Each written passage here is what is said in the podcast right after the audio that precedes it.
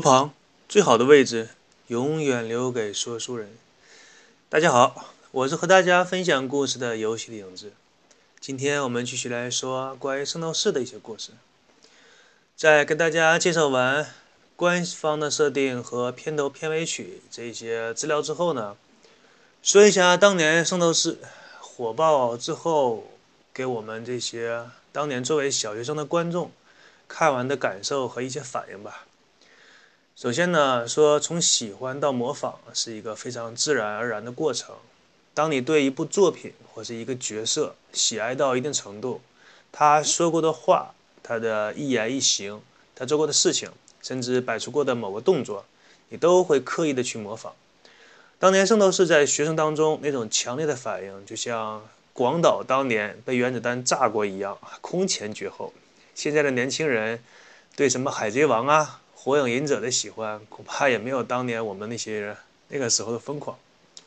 首先说一下对角色的喜爱，那种代入感。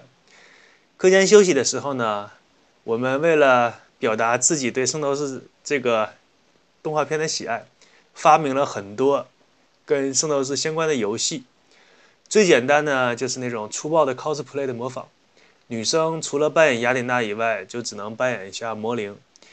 唯一的好处呢，就是可以让星矢的扮演者喊一声自己姐姐。啊，那个时候我们对自己年纪大什么的都没有什么太大的敏感，不像现在的女孩子，你叫一声姐姐什么的，她要问你多大岁数啊，否则把自己叫老了。我们那个年代特别愿意把自己的辈分往上抬一抬。那个时候呢，我们所有的人都觉得魔灵呢是星矢的姐姐。车田正美这个时候最开始交代的非常不清楚，动画版的时候还一笔带过了，交代了一下星矢的姐姐。但是在动画片里完全没有提及到这个人是谁，在哪里，星矢有没有找到他。下课的时候呢，通常我们会分成两个队伍，每一个队伍呢都会有青铜吴小强和一个雅典娜。这里面一辉是最受欢迎的角色，大家疯狂抢一辉，抢不到的呢，子龙和冰河也很受欢迎。舜和星矢是最不受我们欢迎的角色，几乎没有人想扮演这两个人。理由很简单，一个太娘，一个太弱。但是由于一辉这个角色实在是太受欢迎了，小的时候一个队伍里经常会有三个一辉。那么有的听众可能会好奇问。雅典娜在这两个队伍交战的时候会起到一个什么样的作用呢？事实上，雅典娜起到三种作用。第一种就是拉拉队长的作用，在旁边加油助威。毕竟嘛，有女生在旁边加个油，男生还是挺爱出力气的。第二个作用是一个男生被另外一个男生打败的时候，雅典娜会起到一个牧师的作用，负责给打败的同学疗伤。另外呢，雅典娜还有一个辅助的 bug 作用。这个 buff 的作用呢，比如说雅典娜的那个队伍，这个队伍的五个圣斗士，他可以用两个手去打对方。如果对方没有雅典娜，那么你只能用一只手去跟别人打。其实现在想起来，真的很佩服当初发明这个游戏的小朋友，这简直就是当代的 MOBA 游戏的原型啊！啊，对了，补充说明一下，在圣斗士两队互相打的时候，舜这个角色是可以使用星云锁链的。当然，作为小学生，我们也找不到真正的那那种铁锁链，那种金属锁链。但是我们那个时候都是有体育课，体育课每个人是要必备一条跳绳，所以跳绳呢就成为了舜这个角色的星云锁链。也就是说，舜是五个人当中唯一一个可以使用远程武器的角色。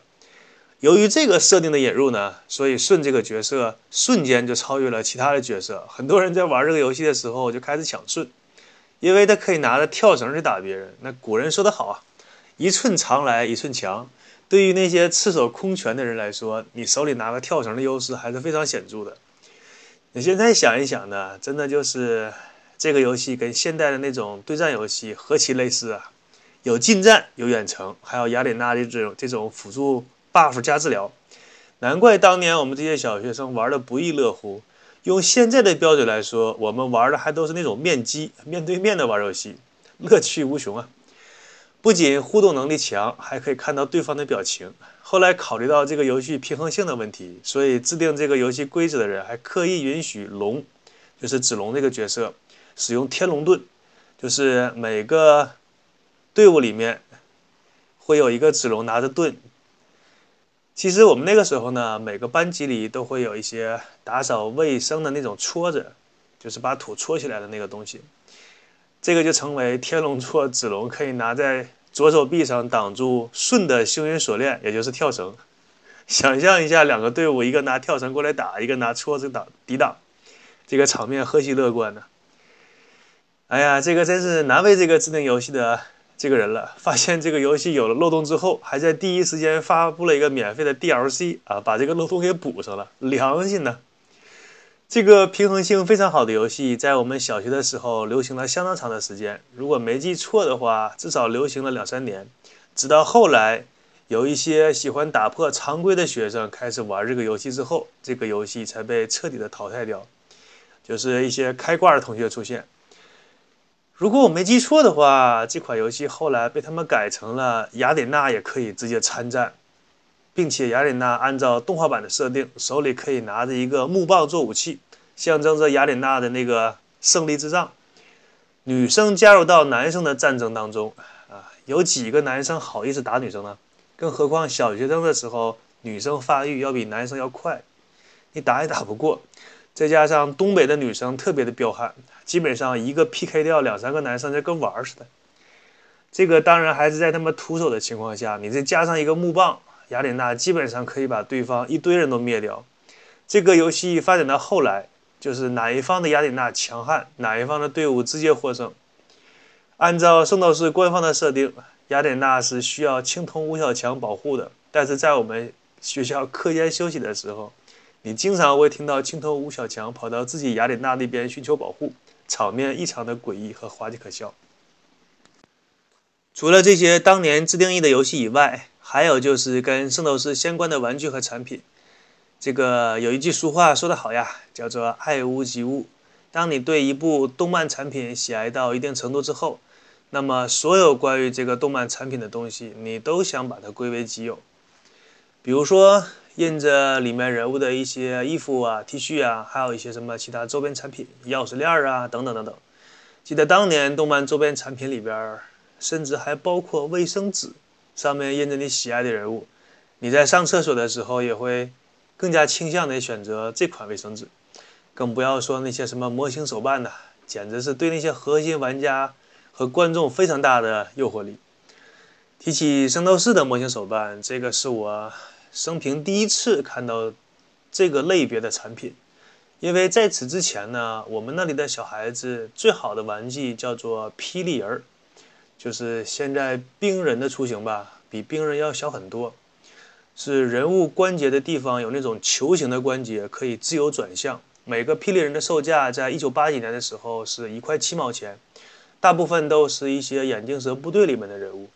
还有一些质量好的会卖到两块到五块之间，但是从来没有任何一款霹雳人卖的超过十块钱。即使当年有街头霸王里边的霹雳人，也只是卖到八块钱。这个对我们的小孩子来说，已经绝对算得上是天价，因为那个时候一个普通的小孩子可能一个月的零花钱也只是十块钱左右。当圣斗士的模型手办第一次出现在小卖店的玻璃展柜上的时候，真的就我们所有的小朋友都惊呆了，世界上还有如此好的玩具，它制作那么精美。每次上学放学的时候呢，我们都会站在那个玻璃橱窗面前看一会儿，哎，仿佛看了一会儿的话，都会让自己感到心满意足。那个时候摆放的，我记得是有天龙座的子龙，还有仙女座的舜，啊，最开始只有这两个，然后最后才出现星矢。但是一回和冰河我就没看到过，估计啊是他一上货的时候就被一些有钱的小孩子给买走了。我到现在还清晰的记得那个圣斗士的模型手办，是每一个卖到了十八块钱，一个十八块钱，可能现在的人觉得没什么概念，不就是十几块吗？吃顿饭几十块，但是在一九八几年的话。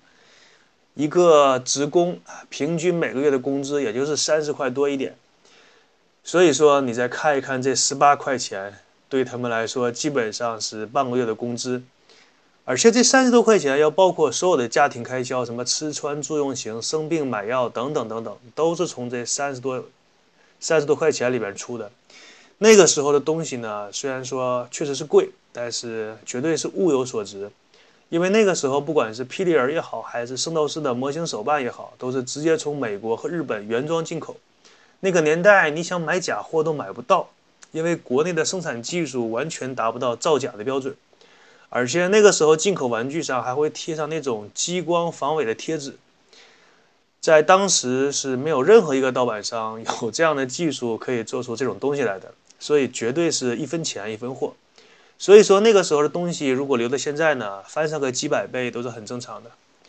除此之外呢，还有一件事情让我是记忆深刻，就是当有一天放学，我像例行公事一样，再次跑到那个小卖店吧，去隔着玻璃窗去看那个里面的圣斗士的模型，哎，看得正入神呢，并且想着，哎，这个模型要是能够摆在我家里的桌子上，我写作业的那个写字台上。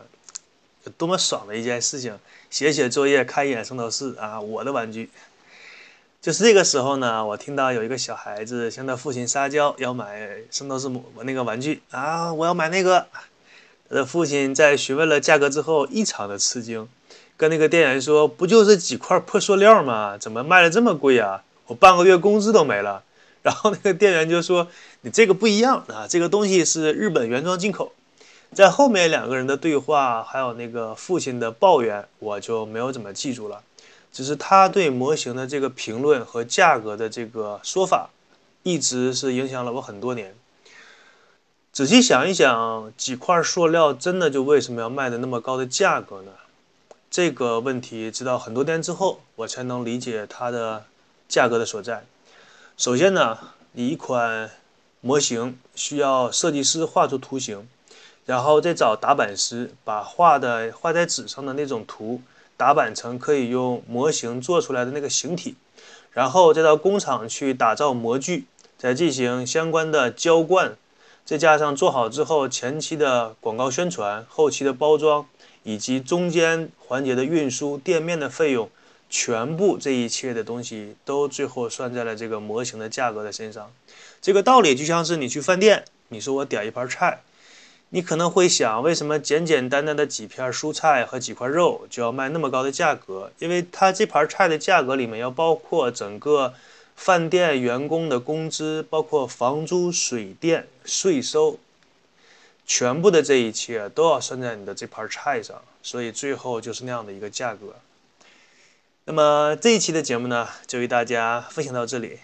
我是与大家分享故事的游戏的影子，我们下一期再见，祝大家笑口常开，拜拜。